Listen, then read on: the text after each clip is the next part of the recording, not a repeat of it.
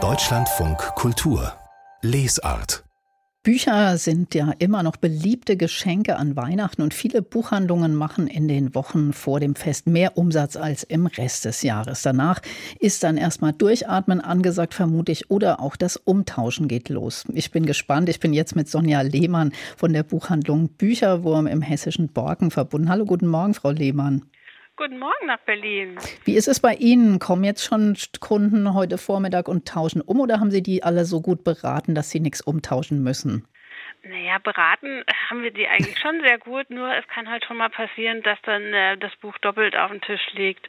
Da haben wir dann immer mal das Problem, dass äh, bei uns äh, so im ländlichen Raum das Umtauschen ein bisschen äh, einfacher ist und dann wird es bei uns umgetauscht.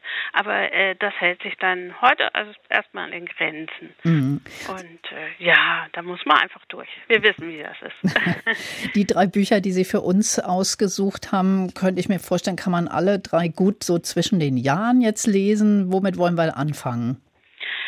Ja, dann fangen wir doch gleich mit dem Krimi an. Ja, genau. Der heißt Die Schuld, die man trägt. Und das hat so ein ähm, Autorenduo, was sehr erfolgreich ist, geschrieben. Michael Jord und Hans Rosenfeld. Was machen die beiden richtig? Das ist halt dieses klassische skandinavische Stil, gerade so in der Krimi-Richtung. Und ähm, ja, der äh, Kommissar Sebastian Bergmann ermittelt halt jetzt schon das achte Mal. Mittlerweile ist ja auch seine Tochter mit eingestiegen, die Vanya, und sie braucht dann jetzt mal Unterstützung vom Vater, weil bei diesem Fall ähm, ja extra die Ermittlung von ihrem Vater gewünscht wird. Und das ist halt sehr spannend zu lesen und gerade so diese Skandinavier haben einfach einen ganz anderen Stil, ähm, Kriminalliteratur zu schreiben, wie jetzt wir die, die Deutschen, wenn man dann Andreas Franz hat oder den Fitzek, das sind halt einfach ja andere Stil. Mittel, die sie haben. Und wenn, wenn, Sie sagen, die haben schon den achten Band jetzt geschrieben, dann ist einem das ja auch ganz vertraut. Das hört sich so an, als ob Sie die alle gelesen haben und die dann schon so ein bisschen zu Ihrer Krimi-Familie gehören. Ja, natürlich. Also je, jedes Mal ist es so, dass man spannend erwartet, dass der nächste kommen soll. Und gerade bei uns Buchhändlern, wir sind dann immer etwas skeptisch, ob denn jetzt der Folgeband genauso spannend ist von einem Autoren wie ähm, die Vorläufer. Und äh, hier ist es wirklich so, es ist wieder grandios und äh, kann man nur, wie es immer so schön heißt, zehn Sterne für geben und die optimale Literatur ähm, zwischen den Jahren. Also ein toller Krimi, die Schuld, die man trägt von Michael Jord und Hans Rosenfeld, erschien beim Rowold Verlag. Wer es nicht so mit Krimis hat, für den haben Sie auch was eher Humoriges von Tommy Jau, der ist Autor, Satiriker, schreibt auch fürs Fernsehen. Was macht denn dessen Humor aus?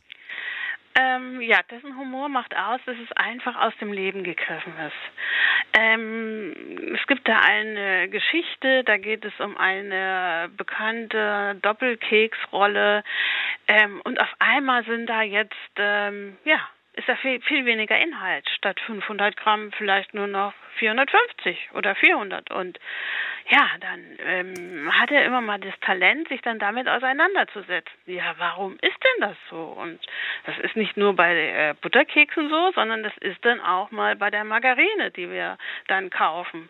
Ähm, und äh, so dieser Klassiker, was halt wirklich auch jeden manchmal so bewegt und einem gerade in solchen Situationen, wie wir jetzt haben, wo wir nur schlechte Nachrichten hören, einfach so man denkt, ja, genau so ist das. Mhm. Man ärgert sich über die kleinsten Dinge, aber man muss es wirklich mit Humor nehmen. Und das macht er offenbar gut, der Tommy Jaud. Man müsste mal nichts gemacht und trotzdem happy. Neue gute Laune Stories heißt sein Buch bei Fischer Scherz erschienen. Und dann haben Sie noch den neuen Roman von Bernhard Schlink ausgesucht, Das späte Leben. Da steht der Tod vor der Tür. Ist das eine schwierige Lektüre? Ähm, ja, was heißt schwierige Lektüre? Also ähm, für mich ist es sowieso klar, der Tod gehört zum Leben dazu und man, je mehr man sich damit auseinandersetzt, je einfacher ist es, wenn es dann wirklich mal soweit ist. Und hier ist es einfach so, ähm, dass eine Perspektive sich halt ändert.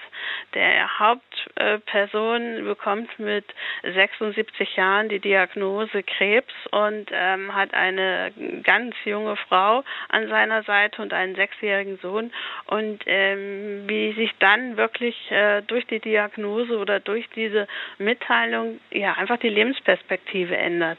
Man hat dann einfach ähm, Kleinigkeiten kommen dann eher in den Vordergrund und Einerseits möchte man alles mitnehmen, noch alles erleben, aber wie gesagt, selbst der Blickwinkel ändert sich dann. Und Bernhard Schlink hat ja so einen ganz nüchternen Stil, möchte man, möchte ich fast sagen. Der kann wahrscheinlich so schwere Themen dann doch noch mit einer gewissen Leichtigkeit erzählen. Genau, und diese Leichtigkeit, dass es halt äh, ganz normal ist, dass man in so einer Situation ist und wie man damit umgeht. Es ist ja auch ein Thema, was immer sehr äh, totgeschwiegen wird, was aber äh, meines Erachtens halt ganz in Anführungsstrichen normal ist.